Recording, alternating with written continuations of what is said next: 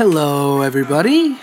大家好，欢迎来到大脸妹和美国老公的生生活活碎碎念。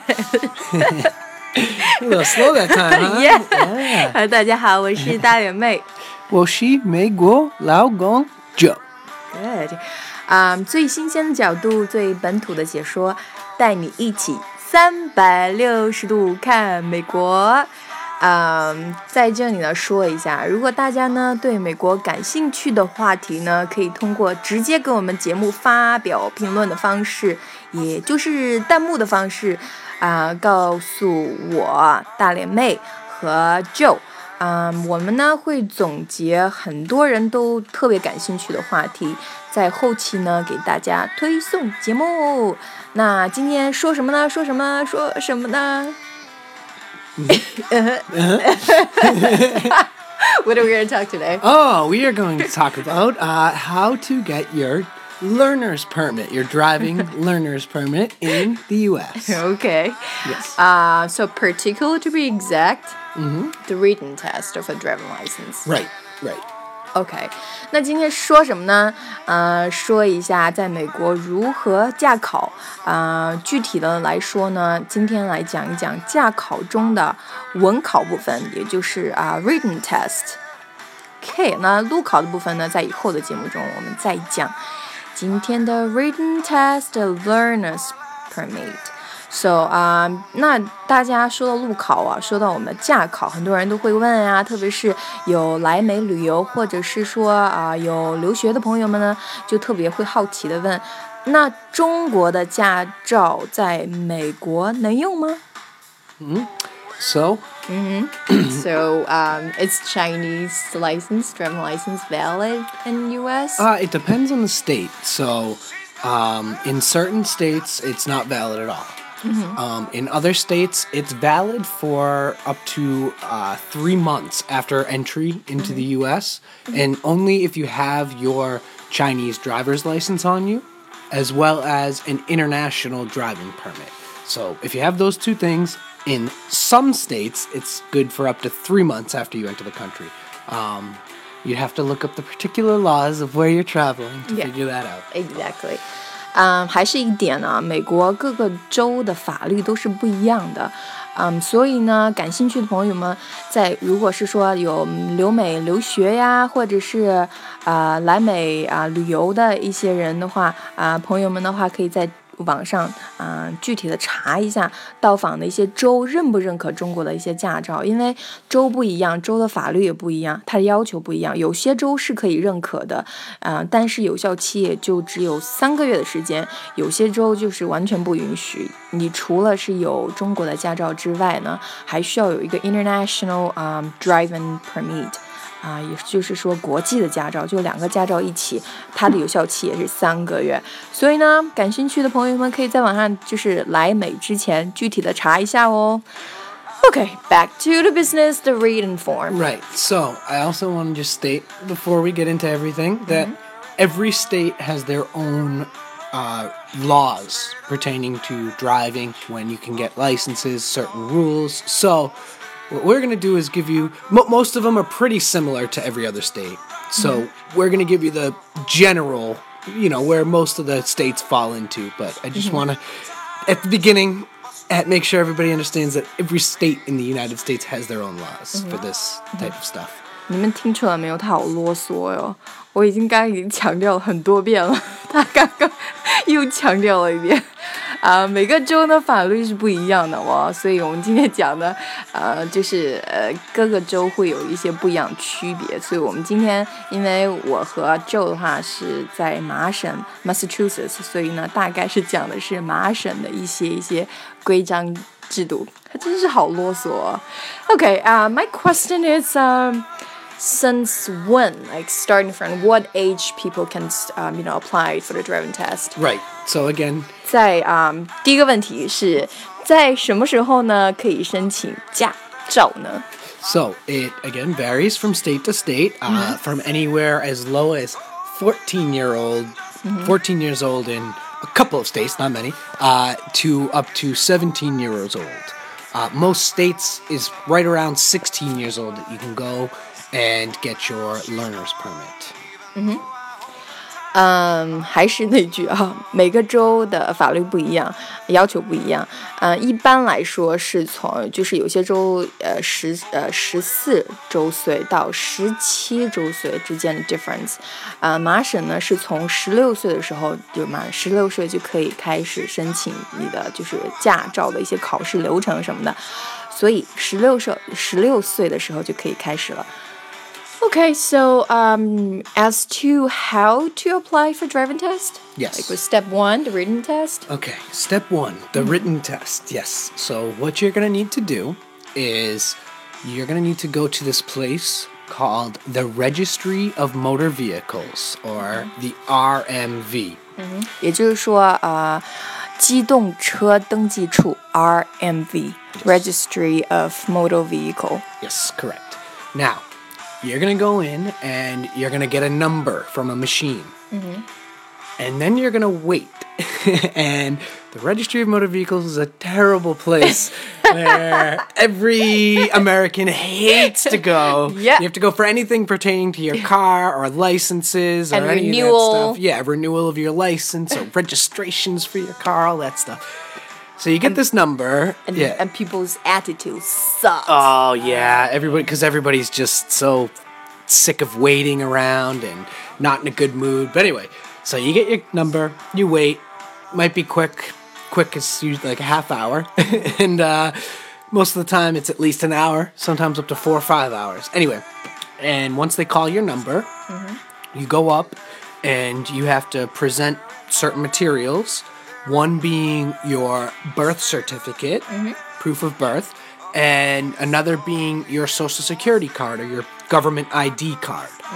Um, and if you are under the age of 18, in most states, uh, if you're under the age of 18, you have to be accompanied by a parent or a legal guardian who has to sign um, your application form. So you also have to fill out an application form and hand that in.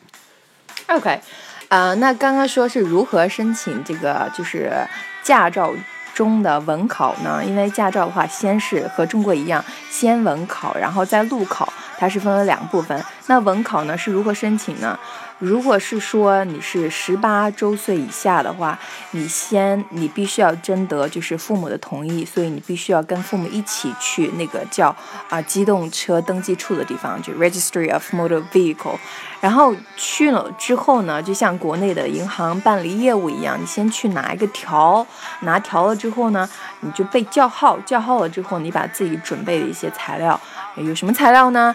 有刚刚他说的 birth certificate，就是出生的证明，还有呢啊、你的 social security number，还有呢我直直接直接的翻译是啊。呃，社会安全号，也就是相当于我们中国的 ID 身份证一样。然后呃，如果爸妈去的话，让他们出具和签字，就是啊、父母的准许证。OK，然后呃被叫号之后呢，然后他会给你照个照片，they take a photo。 Yes. So after you give your all the paperwork and everything, they're gonna take a photo of you. This is gonna be your license photo, um, and they'll also give you an eye test. And the purpose of this, first they'll ask if you wear contacts, or if you're not wearing glasses, they'll ask you if you wear contacts because they're gonna put on your license that you need corrective lenses, either uh, contacts or glasses, to drive. Um, and then they're going to give you an eye test, and this is to see if you're colorblind.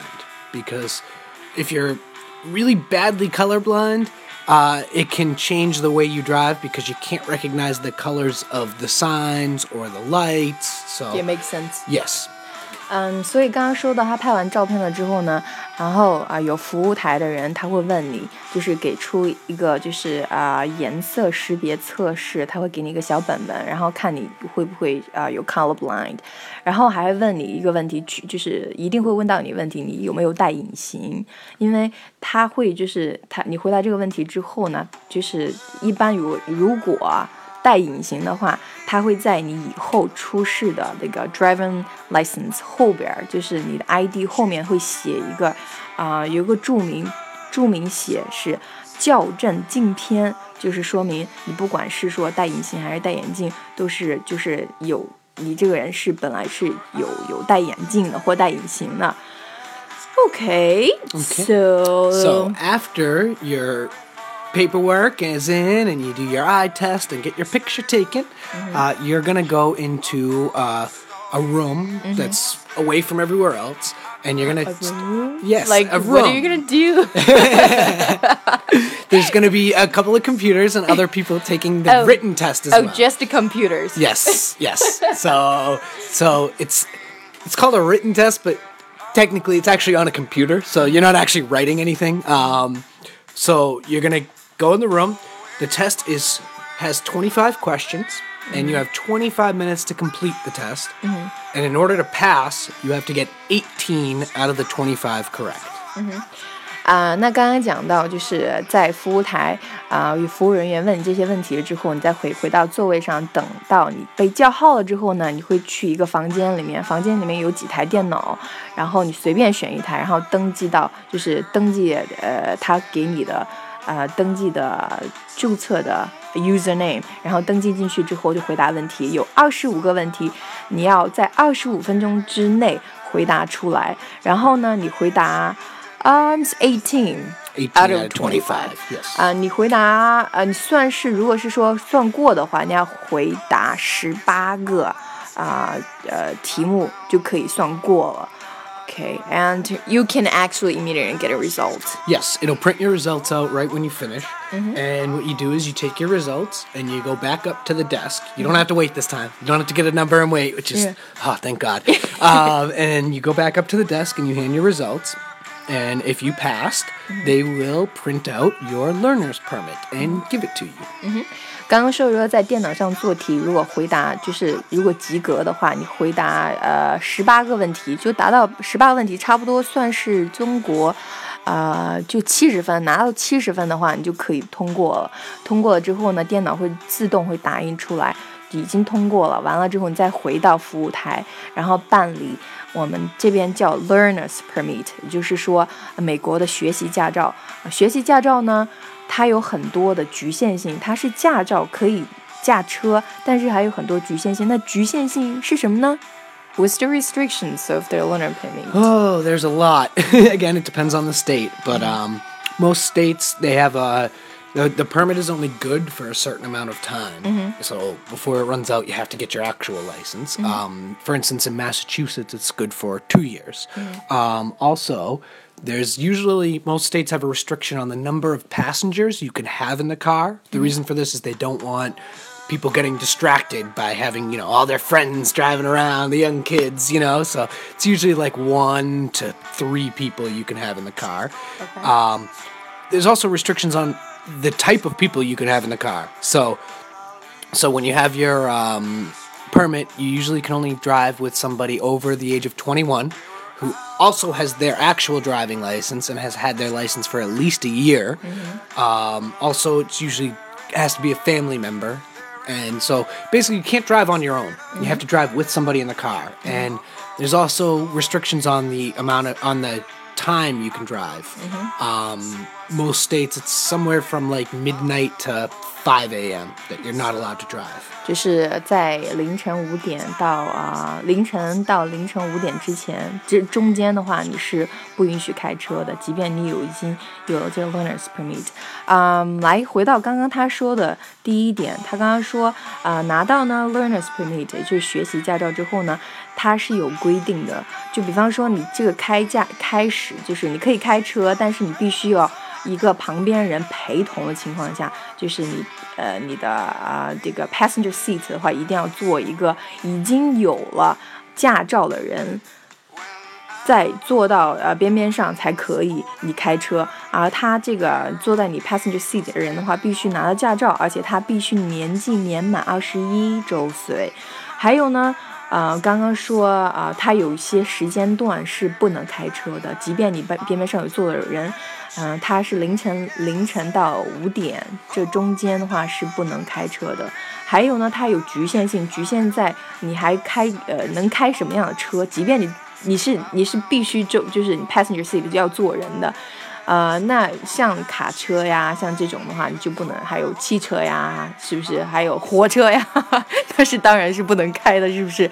一般是 sedan 啊，就是轿车，你才可以开。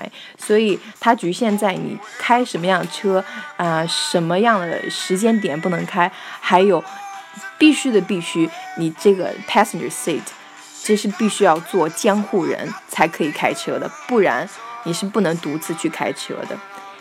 Okay, I think that's pretty much of today's. Yeah, yeah, that's pretty much it. Yep, thank you for sharing your information, Raska. I'm very welcome. Yes, yes. and again, and again, I want to remind everybody if you are planning to uh, come to the U.S. and drive, please check the state that you're planning to visit in and drive in because there's, uh, you know, I, I live in one state. I don't even know all the rules in my state that I live in and I drive in. So, eh, never mind the other states, the other 49 other states there are. So, I would just, you know, caution, make sure I don't want anybody to get in trouble. Uh, you know, just uh, be careful and do your research before you come and plan to drive. 我的天呐， 他是有多么啰嗦的一个人！他从开始到后来，你说他中间重复有多少遍？哎，我的天，我都不知道我嫁了一个什么样的人，我不知道他年过五十了之后不不知道是什么样子，说话都不带停的。OK，Anyway 啊啊，今天呢是讲的是美国驾考的文考部分啊，和中国有什么不一样呢？大家来对比对比。嗯，然后还有一点呢是啊，想提醒大家，我们会在每周一和周四更新，一定要关注我们的微信公众号哦，《纽约新青年》。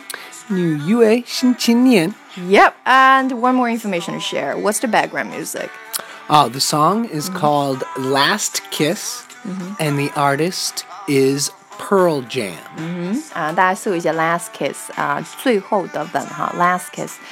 Um, I think the music's pretty cool. Okay, I'm gonna say goodbye to everyone. Thank you very much. Goodbye. Bye. 再见.再见. Why am I saying that? Bye I bye. always say goodbye. I always say know. 再见.